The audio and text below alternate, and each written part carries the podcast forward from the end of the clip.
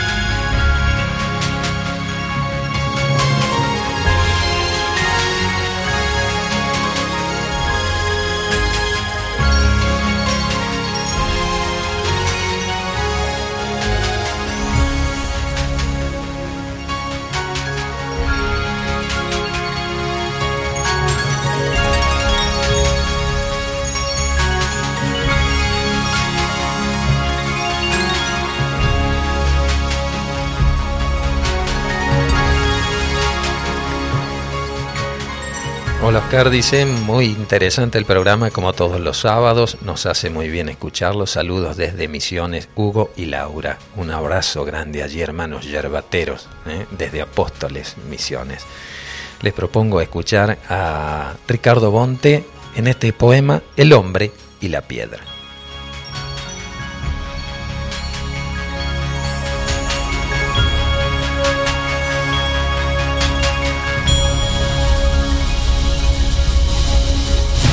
Radio Limón 90.3.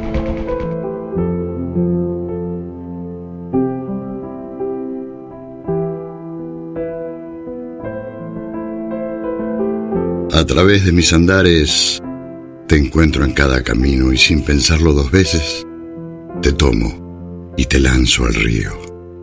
Y continúo mi andar en busca de mi destino y me vuelvo a tropezar en otra senda contigo. Yo no sé por qué razón te encuentro en cada camino. ¿Será que quieres decirme algún secreto escondido? Yo no te estoy persiguiendo, habló la piedra y me dijo. Tú llevas tiempo pasando siempre por el mismo sitio.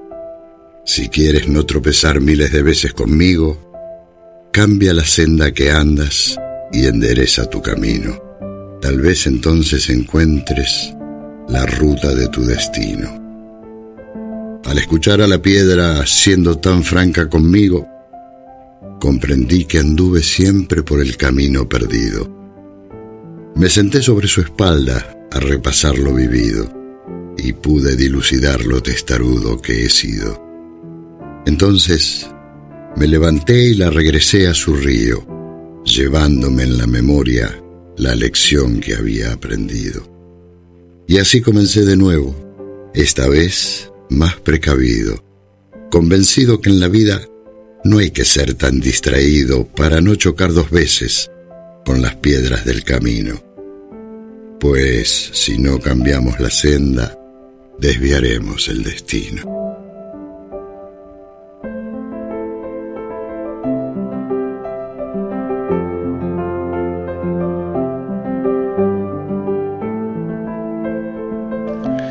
Siempre es hermoso escuchar estos poemas a través de la voz de Ricardo Monte. Y también traje para hoy, que hablábamos de la, de la 5D, en este nuevo libro de, de Marcelo Albala, ahí cuando él plantea este tema, que es la conciencia 5D. Y parte de esa conciencia de 5D hay palabras que ya no tendremos que, que usar. Y hay un trabajo preparado por Bárbara Asbani, que está muy bueno. Dice, muchas de nuestras palabras y expresiones responden a las viejas energías. Por ejemplo, poco a poco. La palabra poco significa escaso. ¿Qué imagen ves cuando escuchas y sientes la palabra poco? Lo haremos poco a poco versus, por ejemplo, lo haremos paso a paso. La segunda expresión es más edificante, construye un cuadro mental de más fuerza y posibilidad. Otra de las palabras para ir cambiando es necesito. Esta palabra significa carencia. Necesito un trabajo, necesito dinero, necesito mejorar, necesito apoyo. Cambia tu lenguaje y di, por ejemplo, quiero dinero, quiero otro trabajo, quiero mejorar, quiero apoyo, quiero cambiar.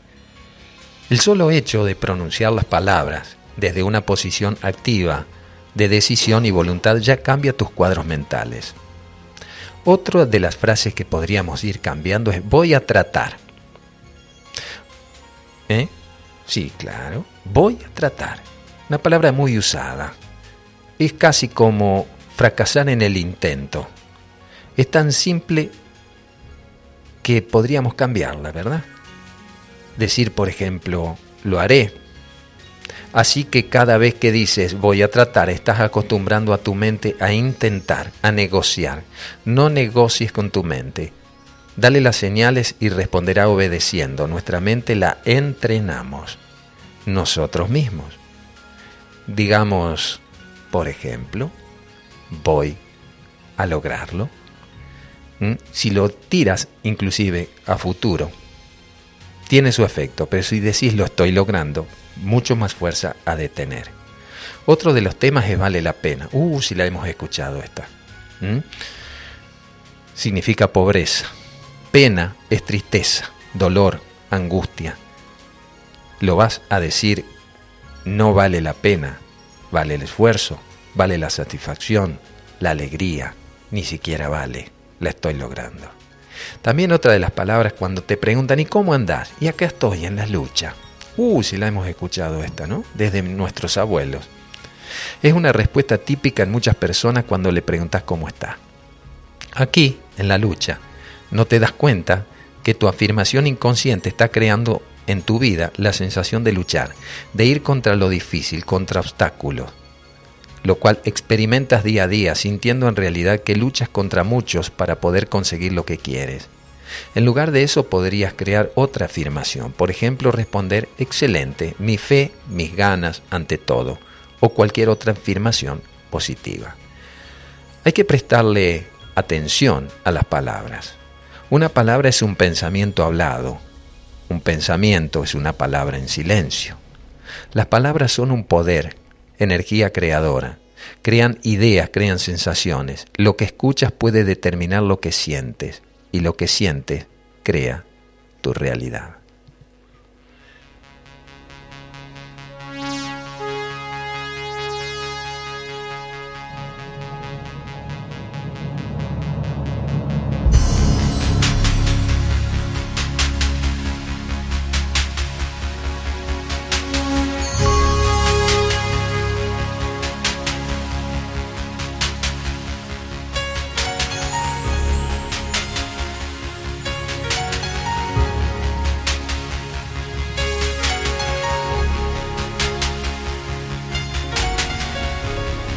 En el editorial de hoy comenzamos hablando sobre esa otra realidad y el mundo de los sueños, donde viajamos. A veces los sueños despiertos y a veces los sueños cuando estamos descansando o durmiendo. Y me recordé de, un libro que había leído hacía muchísimos años, que pertenecía a toda esa obra maravillosa de don José Trigueriño Neto trajo un, giro en espiral ascendente hacia muchas enseñanzas que se veían desde una perspectiva. Ese libro se llama También vivimos mientras soñamos. Y quiero compartir algunas expresiones porque sé que es un tema que a ustedes les interesa, a mí también, y cómo no abordarlo, cómo no ir un poquito más adentro, porque también vivimos mientras soñamos. Y encuentro un proverbio zen donde dice, el dedo sirve para apuntar a la luna. El sabio mira hacia la luna, el ignorante mira el dedo. Este conocimiento es como un dedo apuntando hacia algo mucho mayor. Contiene algunos puntos básicos y simples que se pueden usar si se desea, en el buen dicho de la palabra, deseo, en el mismo proceso de desarrollo en la evolución de la personalidad existen fases en que las transformaciones son más lentas. Esto se explica a menudo por compromisos y concesiones a las partes más viejas del individuo. Entre tanto, existen periodos en los cuales se operan rápidos cambios de temperamento y los sueños pueden ser instrumentos valiosos que nos preparan para eso. A veces un sueño se repite precisamente para que le prestemos la atención necesaria. Vieron que hay algunos sueños recurrentes. El propio hecho de que retorne a la mente significa que conviene reexaminarlo, pues nos trae alguna lección especial. Puede suceder también que hayamos estudiado el sueño, pero no todos sus detalles. En tal caso, este vuelve en forma de un sueño nuevo, o bien como un recuerdo, para darnos la oportunidad de observar lo que antes pasó inadvertido.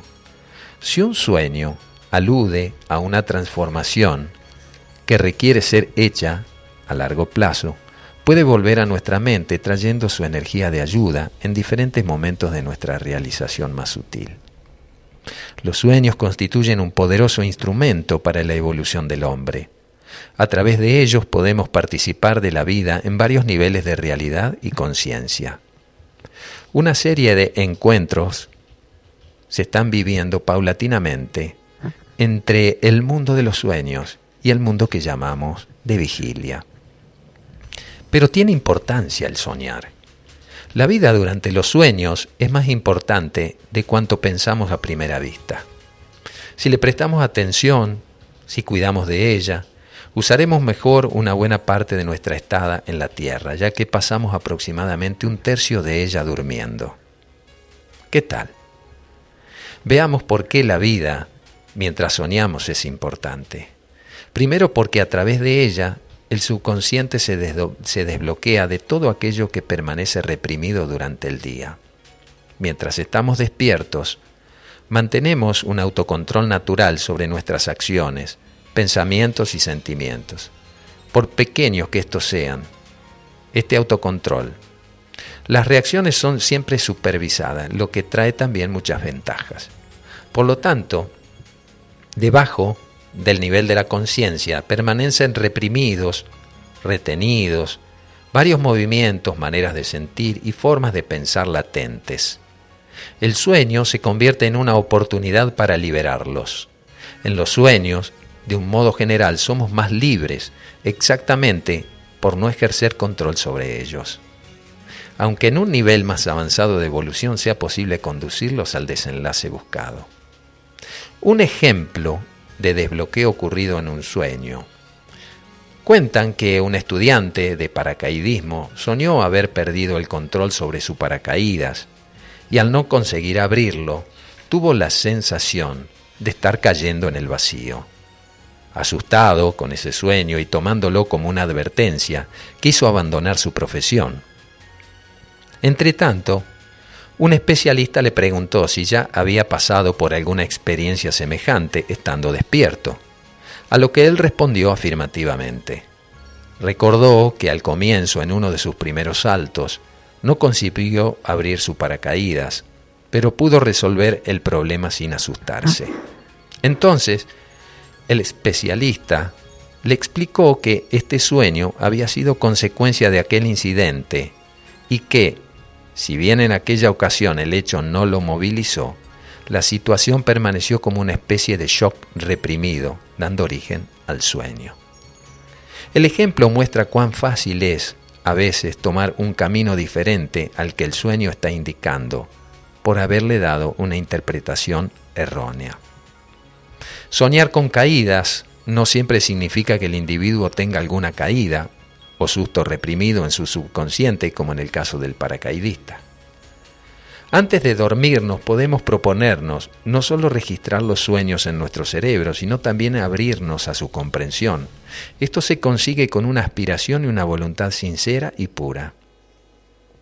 Al comenzar a estudiar los sueños, conviene cuidarse de no adquirir ideas fijas sobre sus significados consultar diccionarios de sueños u otras guías similares. Es una forma de no llegar jamás a comprender los contenidos, porque cada sueño es único. Aunque dos personas, por ejemplo, sueñan lo mismo, la interpretación puede ser diferente para cada una de ellas. Otro motivo es que los sueños pueden contactarnos con niveles más elevados de nuestro ser, con la superconciencia o supraconciencia desde donde pueden venir orientaciones precisas. Esto es algo que en vigilia no sucede tan simplemente por causa de distracciones a las cuales el cerebro y los sentidos están expuestos. Van Gogh, por ejemplo, era un pintor que recibía inspiración durante el sueño. Mientras su cuerpo físico dormía, él tomaba conocimiento de lo que debería pintar, registraba lo que recibía y al despertar ejecutaba ¿Qué tal? También Wagner, el músico, pasaba por ese proceso. En una ocasión escuchó durante el sueño un tramo completo de una ópera que luego escribió al despertar. Otro motivo más para prestar atención a los sueños es que son capaces de revelar que no existe separación entre los individuos, ni entre los individuos y el universo. En el nivel de conciencia del estado de vigilia, tenemos la ilusión de estar separados unos de otros, o sea, de toda la humanidad. Creemos ser una cosa y el universo otra, como si éste fuese algo distante y fuera de nosotros. Un sueño de repente puede mostrar que esa no es la realidad.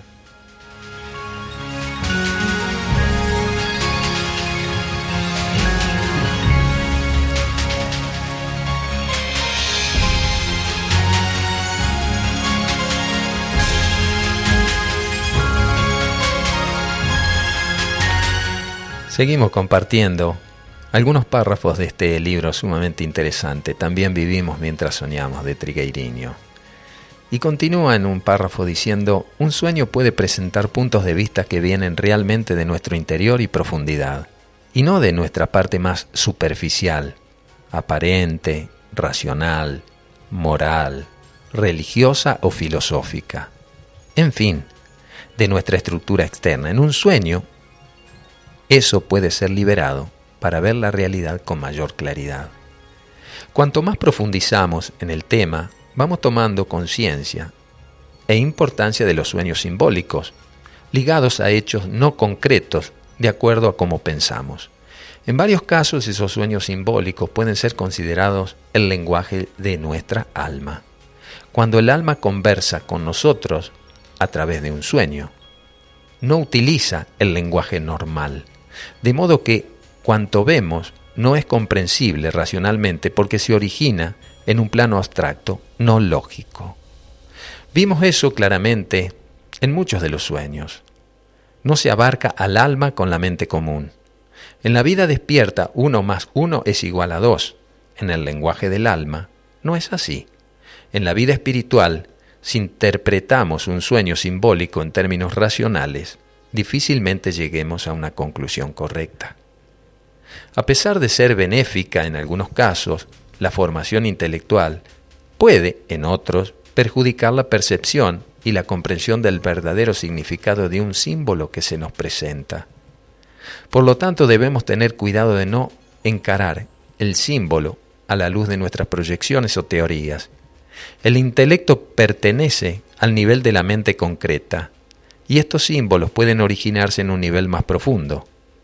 Son una concentración de energía, un conocimiento sintético que recibimos directamente y de una sola vez, sin que sean necesarios el raciocinio ni la deducción. Al atribuirles una interpretación de carácter intelectual, desvirtuamos su significado. A propósito de los símbolos, hay quien sueña con puertas. A veces se sueña que ellas están cerradas, otras que se están abriendo. Se puede soñar también que estamos delante de una puerta abierta. Una puerta, como todo símbolo, puede tener diferentes acepciones, según el contexto donde aparezca. La mente humana es capaz de encontrar tantos significados como sus propias tendencias en ese momento, y puede que ninguno de ellos sea el sentido que la puerta haya tenido en ese caso.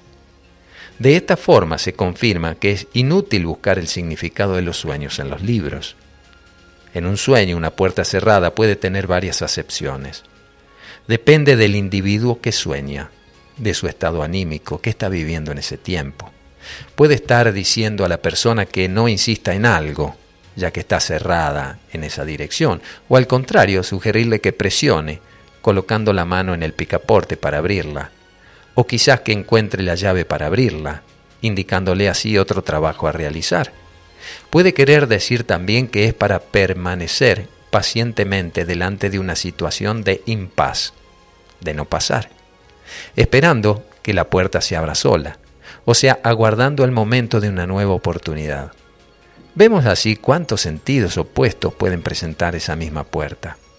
Para saber lo que el sueño está manifestando, es preciso desprendernos de toda preocupación, dejar de ver las cosas con la lógica de querer en cada caso, introducir nuestras ideas sobre el significado de una puerta cerrada.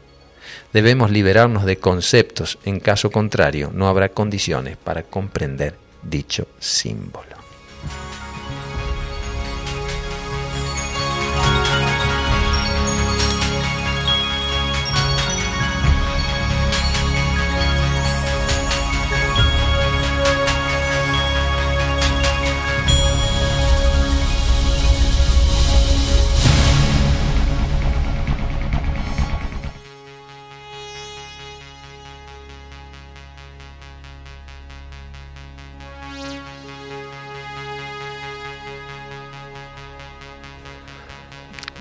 Compartiendo, mi vida cobró eh, aspectos personales. Eh, para compartir, eh, a partir de haber llegado aquí en Capilla del Monte, el, mi mundo de los sueños también fue modificándose. Y empecé a ser guiado por los sueños. En, muchos de ellos, así, en forma abstracta, su simbología era muy clara, en otras era más compleja. El tema es que uno tiene que ir también creando un interés hacia eso.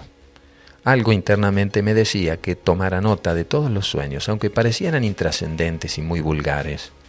Y así lo fui haciendo. En la mesa de luz tenía siempre mi cuadernos de sueños, y allí iba anotando. De tanto en tanto los releía, porque después de despertar no los comprendía totalmente, porque usaba esto que dice aquí Triguerinho, a veces la racionalidad, la comprensión literal pero fui viendo que más allá de eso había una simbología. Empecé a estudiar un poco el mundo de los sueños y el mundo de las simbologías.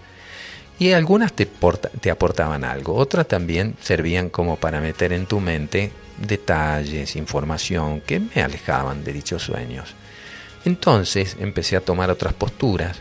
Antes de irme a dormir también, este, le mandaba ese mensaje a mi mente, no solo para que los recordara, sino para que los interpretara el verdadero propósito. Y así fui encontrando también algunas lecturas que me servían y me siguen sirviendo, porque a veces los sueños son para, para un periodo y a veces son como para un camino más largo.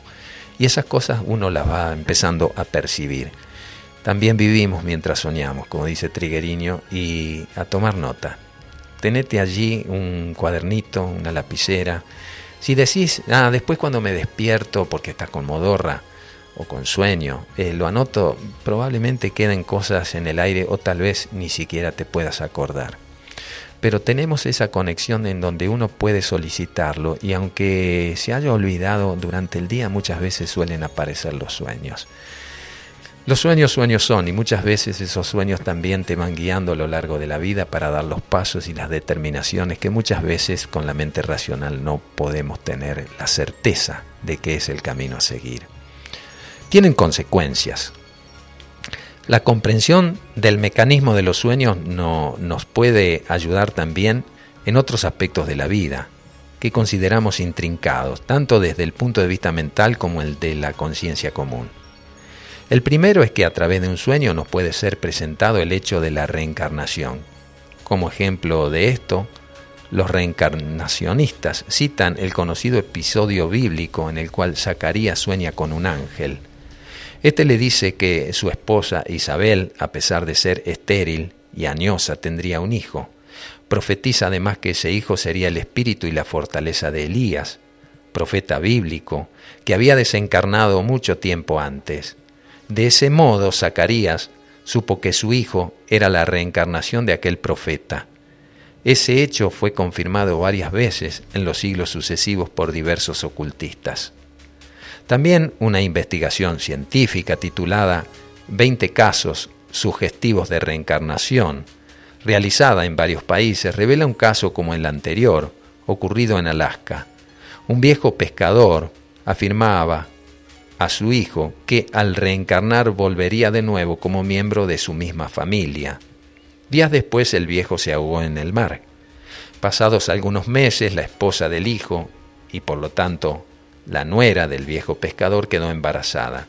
Y durante la gestación soñó que el suegro le decía que se estaba preparando para volver a la tierra, en calidad del hijo suyo.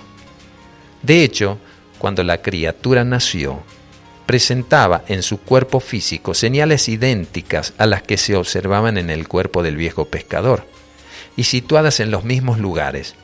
Mientras crecía, la criatura manifestaba cada vez más el temperamento del abuelo. Y los padres constataron que el niño era una especie de reproducción de él. Esto se explica por el hecho de que el período en que el pescador estuvo desencarnado fue muy corto, y no pasó el suficiente tiempo para su renovación profunda en los rasgos de los tres cuerpos de la personalidad. Esto sucede. El segundo aspecto en el que podemos percibir a través de un sueño que existe el alma. Actualmente es posible que soñemos con un símbolo en el cual identificamos al yo superior. Hay personas que sueñan con un pájaro y mientras duermen reconocen en él al yo superior a través de una certeza interior. En un libro llamado Una jornada interior entre los varios sueños presentados, hay uno en que la autora narra cómo tomó conciencia de la existencia de su alma. En ese sueño, según la autora, alguien conducía el auto en su lugar. Esto fue lo suficiente para que ella se diera cuenta de que siempre había sido guiada y para percibir que quien estaba al volante del auto era un reflejo de su yo interno. También, durante el periodo de vigilia, tenemos experiencias de la existencia del alma. Hay quienes tienen contactos conscientes con ese núcleo interno, pero la mayoría de las personas todavía perciben esto en forma indirecta, a través de acontecimientos de la vida que evidentemente son dirigidos por una fuerza mayor que podemos llamar el alma.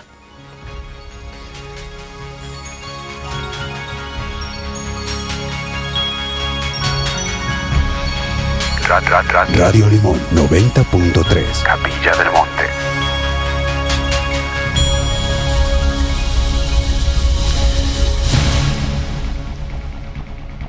Nos estamos yendo, ya de a poquito va llegando la hora del mediodía, las 12. Y bueno, compartía estas escrituras de este libro, también vivimos mientras soñamos. Tengo la mesa llena de libros. Ser el nuevo ser el nuevo libro de Marcelo Elías Albala y Tu ansiedad puede llevarte al éxito, cómo utilizarla inteligentemente. Sus dos últimos libros que me acerco muy gentilmente acá a la emisora. Nos reencontraremos Dios mediante el próximo sábado. Si es a través de un programa grabado o no, veremos. ¿eh? Todavía eso está en ciernes pero que vamos a estar de una forma u otra lo vamos a estar, porque siempre vamos construyendo a través de esta frecuencia un puente entre las dos orillas. Hoy continúa nuestro programa, después de este programa por supuesto, eh, el tercer ojo, pero en esta oportunidad va a estar Gabriela Hernández en reemplazo de nuestro querido hermano del alma, Fabián Ceballos. Así que eh, seguramente quédense en esta frecuencia, un programa interesante a través de una voz femenina que bien vale la pena, decían que no hay que decir. Bien vale que Gaby va a estar acá haciendo este programa con nosotros y suplantando a nuestro querido hermano Fabián Ceballos. Nos vamos a ir yendo despacito, como quien no quiere la cosa, para dar paso y dejar la silla calentita a la Gaby Hernández, con eh, Ariel en la pecera, ¿eh? llevando adelante los controles técnicos de su programa El Tercer Ojo. Le dejo un cariño grande, nos vamos a ir con este tema, Poderoso Dios, ¿eh? y a Él dedicamos cada minuto de nuestra vida. Gracias por haber estado presentes en este día, gracias por seguir sintonizando esta tu emisora preferida, Radio Limón, en el aire de la sierra por la frecuencia 90.3 nos podés escuchar nuevamente el próximo martes alrededor de las 17 horas. ¿eh? Y si no, levanta el programa por Spotify. De mi parte nada más, gracias señor director. Nos vamos con este tema. Poderoso Dios. Nos vemos y nos sentimos. 90.3